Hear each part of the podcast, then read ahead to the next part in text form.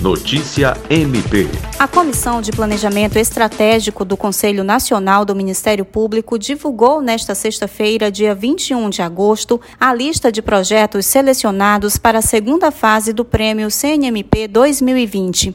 Os projetos concorrem em nove categorias: defesa dos direitos fundamentais, transformação social, indução de políticas públicas, redução da criminalidade, redução da corrupção, unidade e eficiência da atuação institucional e operacional, comunicação e relacionamento, profissionalização da gestão e tecnologia da informação.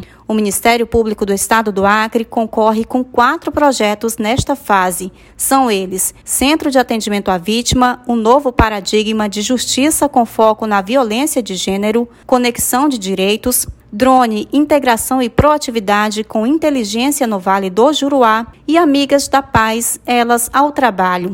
O prêmio CNMP foi criado para dar visibilidade aos programas e projetos do Ministério Público Brasileiro que mais se destacaram na concretização dos objetivos do Planejamento Estratégico Nacional do MP. Kelly Souza, Agência de Notícias do Ministério Público do Estado do Acre.